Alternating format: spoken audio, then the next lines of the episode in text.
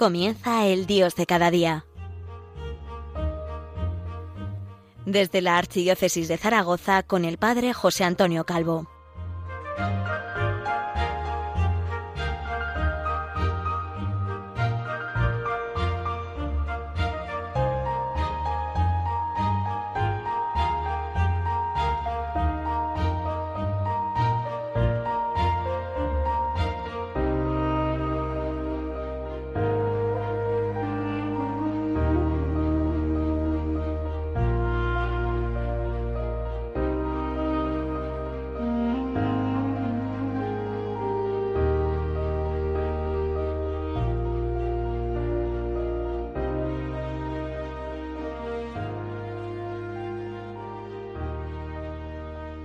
Muy buenos días desde Zaragoza, la diócesis mariana por excelencia, la diócesis del Pilar. Les habla el padre José Antonio Calvo desde muy cerca de la Catedral y Basílica Mariana, donde encontramos el Pilar de la Virgen. En este mes de mayo, en plena Pascua, Florida, quiero hablar de la Virgen María y voy a seguir haciéndolo desde la poesía, como vengo haciendo en los últimos programas. En este caso no van a ser himnos litúrgicos de la liturgia de las horas en lengua española, sino que me voy a centrar en algunas expresiones poéticas de autores españoles del siglo XX. Y en concreto, dos, Damaso Alonso y Leopoldo Panero. Eh, Damaso Alonso distingue como estudioso de la literatura, no sólo como literato, entre dos corrientes de poesía que se dan en la España a partir de 1939, la poesía arraigada y la poesía desarraigada. De la poesía arraigada dice que eh, los autores viven y escriben con una luminosa y reglada creencia en la organización de la realidad, siendo los temas principales el amor, la familia, la religión, el paisaje, la belleza. De acuerdo con su práctica religiosa y con su relación con el misterio divino, los autores guardan una visión iluminada, coherente, ordenada del mundo. Aquí, por ejemplo, nos encontramos a Leopoldo Panero. Por otro lado, Damaso Alonso habla de la poesía desarraigada. Escribe así, para otros el mundo nos es un caos y una angustia, y la poesía una frenética búsqueda de ordenación y de ancla. Sí, otros estamos muy lejos de toda armonía y de toda sinceridad. Sin embargo, eh, esta poesía desarraigada sigue hablando de Dios y sigue dirigiéndose a Dios, por lo menos en algunos casos, como es el de Damaso Alonso. En los temas, Dios sigue siendo un motivo recurrente y principal. Lo que pasa es que la religiosidad que allí se refleja es angustiada, dramática, no serena. Es una queja en muchos casos, una queja ante Dios, que parece que ha dejado de su mano al hombre en un mundo dominado por la soledad, las guerras, el sufrimiento. Como les digo, voy a poner dos ejemplos en, el programa de hoy. Eh, son ejemplos largos. El primero de ellos es de Damaso Alonso y se titula A la Virgen María. Y el segundo de ellos se titula Virgen que el sol más pura, de Leopoldo Panero. Comenzamos por el primero de ellos, lógicamente, a la Virgen María de Damaso Alonso.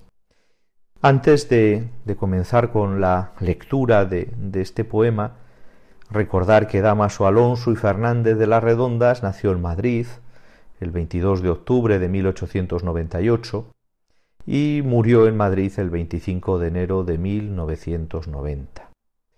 Escritor, filólogo español, fue director de la Real Academia Española, de la Revista de Filología Española y miembro de la Real Academia de la Historia fue también Premio Nacional de Poesía de España en 1927 y Premio Miguel de Cervantes en 1978. El poema que voy a recitar aparece en su obra Hijos de la Ira, publicada en 1944, que luego tendrá una edición corregida y aumentada en 1946, y que es considerada la obra maestra de Damaso Alonso.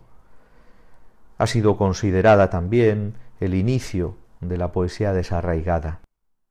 Su tema principal es el ser humano en un mundo de incógnitas, hostil, con influencias de la filosofía existencialista, eh, con un verso libre, un verso suelto,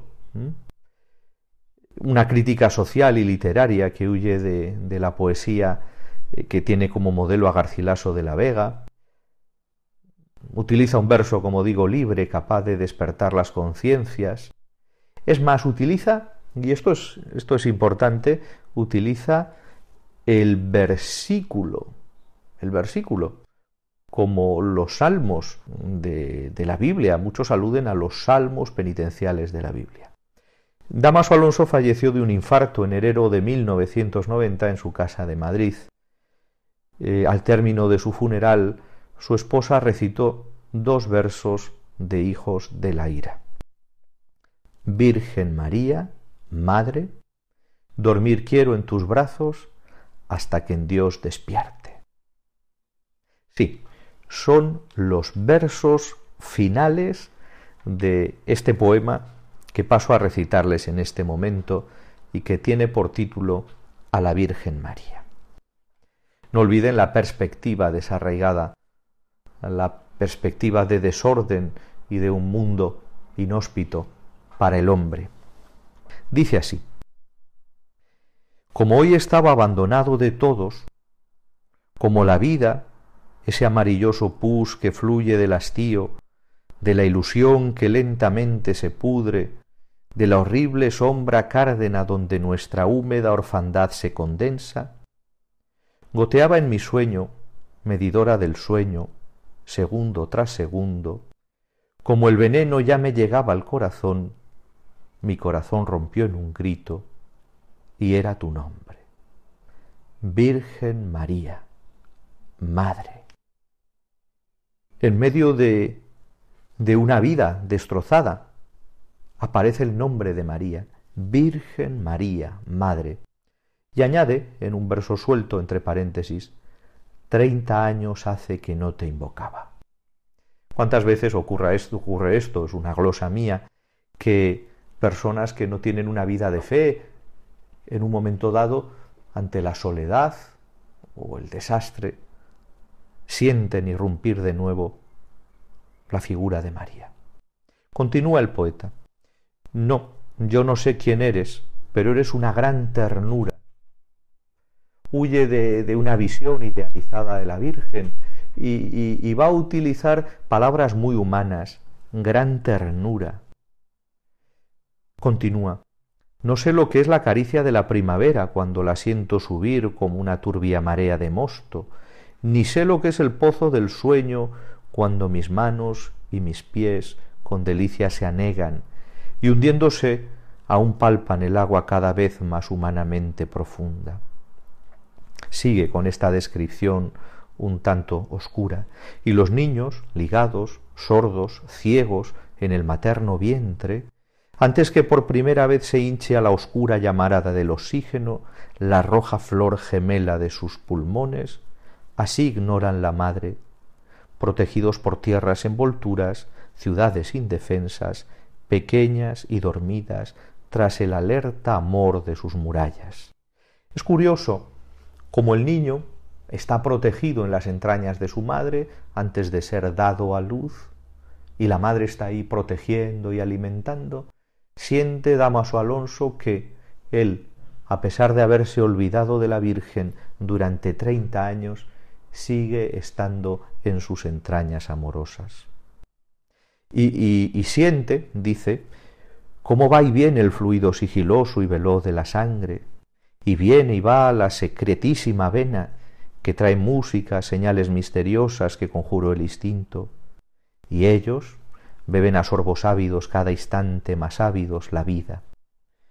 a un solo luz de luna sobre una aldea incógnita sumergida en el sueño, y oscuramente sienten que son un calorcito, que son un palpitar, que son amor, que son naturaleza, se sienten bien, arbolitos del verano en la tarde a la brisa, bebiendo una ignorante sucesión de minutos de la tranquila acequia. Así te ignoro, madre. Como digo, él siente que está envuelto por la presencia de la Virgen. Eh, ¿Acaso ignora el niño que está siendo gestado en el seno de su madre la realidad materna? Depende de ella, depende de ella.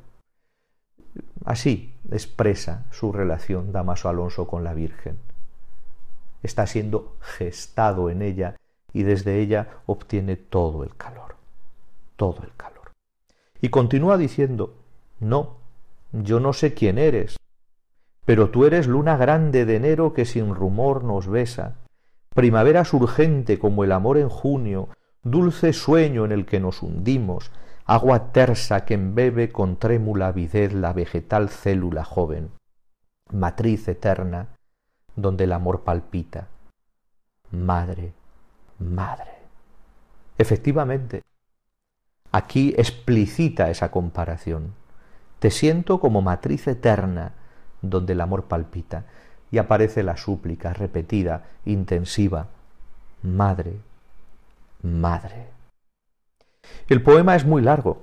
Me voy a los últimos versos, cuando dice Qué dulce sueño en tu regazo, madre, soto seguro y verde entre corrientes rugidoras, alto nido colgante sobre el pinar cimero, nieve en quien Dios se posa como el aire de estío en un enorme beso azul.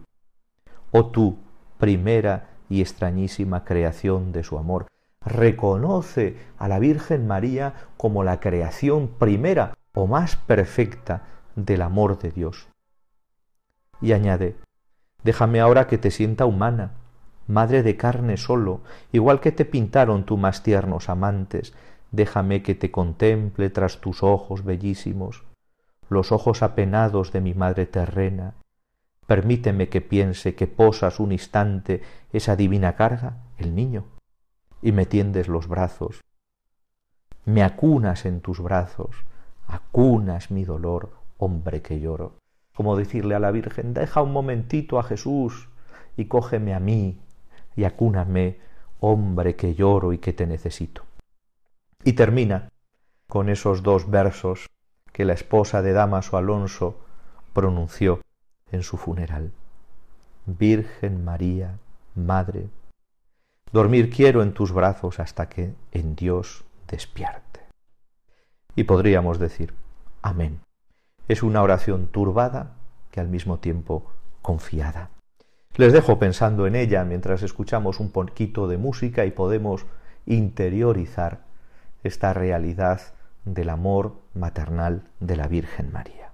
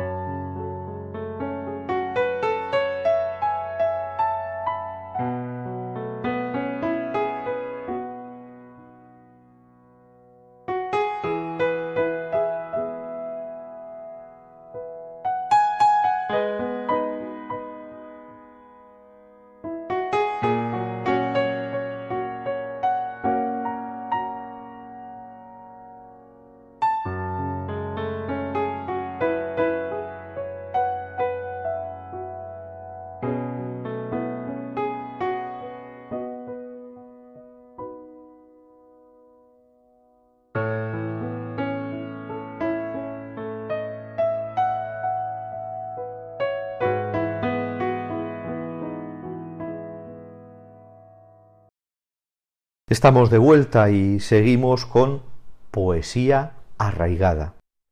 En este caso, la de Leopoldo Panero Torbado, nacido en Astorga, en León, el 17 de octubre de 1909, y fallecido también en una localidad muy conocida para mí, Castrillo de las Piedras, en León, el 27 de agosto de 1962. Poeta español, miembro de la generación del 36, un poquito más joven que Damaso Alonso, y uno de los ejercitadores de esta poesía arraigada de posguerra. El poema que voy a recitar, al menos en algunas de sus partes, se titula Virgen que el sol más pura y es publicado en una obra mm, que lleva eh, la nominación de poesía. Recoge la poesía de este autor entre 1932 y 1960. Es publicada por Cultura Hispánica en 1963 con prólogo de Damaso Alonso. Por cierto, no quiero que se me pase. Estoy leyendo estas obras dentro de esa antología titulada Hombre y Dios, 50 años de poesía española, publicada por la Biblioteca de Autores Cristianos. Virgen que el sol más pura. Dice el poeta, todo es recuerdo en el amor y el alma mira lejanamente lo que sueña y ve en suprema libertad el aire que acompaña tu cuerpo y que lo eleva. A través del amor Virgen María, que es como una memoria donde pesa lo vivido por todos los humanos, mi corazón contempla con un suelo de alondras a tus plantas el diminuto mar de Galilea. Mirar a la Virgen María a través del amor y encontrarse con ella. Esto es lo que busca nuestro poeta Leopoldo Panero Torbado. Allá se ven el techo y la paloma y las ondas, ondas azules de la sierra, y hasta el llanto de un niño hoy es posible oír, y cómo suena la nana de la madre. Ea, alma mía, ea. Va describiendo con, con todo detalle, con un detalle renacentista, ordenado, bello, cuál es el escenario en el que sucede la acción que describe esta poesía. Tan límpida es la altura que aun el llanto que crece en la madera viviente de la cruz se oye en los bosques entre el claro susurro de la hierba y el sonido del agua resbalando y el delgado rumor de las aldeas. Y parece que ha unido en pocos versos en la Virgen María Galilea, Nazaret y Jerusalén. El lugar de la encarnación, el lugar de la llamada a los apóstoles y el lugar de la suma entrega a través de la Eucaristía y de la Sagrada Cruz. A través del amor, tu pie camina y se va levantando de la tierra sin esfuerzo mortal. Virgen del Céfiro, Señora del Rocío, Madre nuestra. Tú que surcas el aire y eres libre, y eres aire, y eres gloriosamente transparencia y límpida materia en forma humana, vuelve hacia mí tu aérea majestad y reparte la brisa de tus dedos, cuerda a cuerda, en el son prometido de mi alma y en la música amarga de mi pena. Dos aproximaciones a la Virgen María. En la primera parte del programa hemos visto eh, la Virgen María como una figura envolvente, pero muchas veces desconocida o al menos no recordada, aunque haya estado siempre presente. Y la súplica es una súplica eh, dura, una súplica dura del hombre que va a morir y que suplica que su alma sea llevada por la Virgen hasta el cielo, hasta Dios.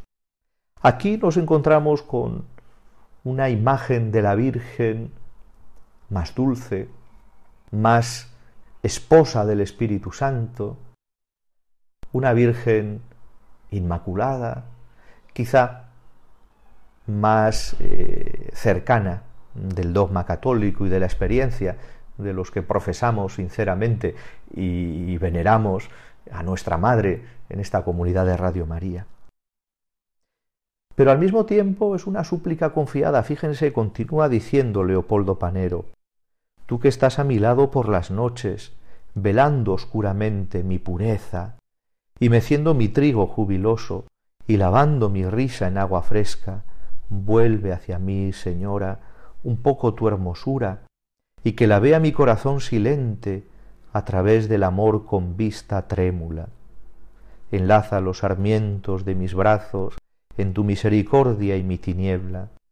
Cubre con tu mirada y tenme en tu regazo la cabeza. Esta súplica coincide eh, en nuestros dos autores, Damaso Alonso y Leopoldo Panero. Tenme en tu regazo la cabeza. Aparece después, aparece después la figura de Rubén. Me imagino que se refiere al Rubén bíblico, al primogénito de, de Jacob, aquel que tenía los derechos de primogenitura de la familia y le correspondían porciones de la herencia que su padre dejara. Rubén, que oías la bondad de lejos como se oyen los remos en el agua, Rubén, que oías la bondad desnuda porque la bondad se comunica y se acerca. Rubén acompañando al que sufre, a todos los que sufren de mentira en la tierra, y riendo, resucitando al que habla, dibujando la realidad directamente y sólo en ella apoyándose. Desposeído de voluntad, continúa el poeta, rico en ella, niño torpe y alado que balbuce y que ríe, acostado en majestad cada día, del lado del corazón virginal. Qué bonita esta expresión. Acostado en majestad cada día del lado del corazón virginal. Ser apoyados en el lado donde late el, el corazón virginal, el corazón inmaculado de María. Rodeado por el manso paisaje, continúa de tu infancia, hoy palpita tu verso y palidece bajo la lámpara la frente la frente del solitario que contigo viaja en toda la realidad apoyándose como en las etapas de un largo camino.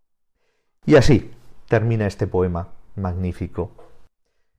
Simplemente quiero decir, si la imagen, la imagen poética principal eh, de la obra de Damaso Alonso que hemos presentado en la primera parte del programa era la de las entrañas, María son las entrañas en la que el niño, aunque no lo sepa, se está forjando. Eh, en el caso de Leopoldo Panero, la imagen es el camino. El camino que recorremos todos y que afortunadamente sabemos que caminamos de la mano de María. Es lo que les deseo a todos ustedes para este mes de mayo. Muchísimas gracias por su atención y quedo como siempre a su disposición, esperando volver a encontrarles.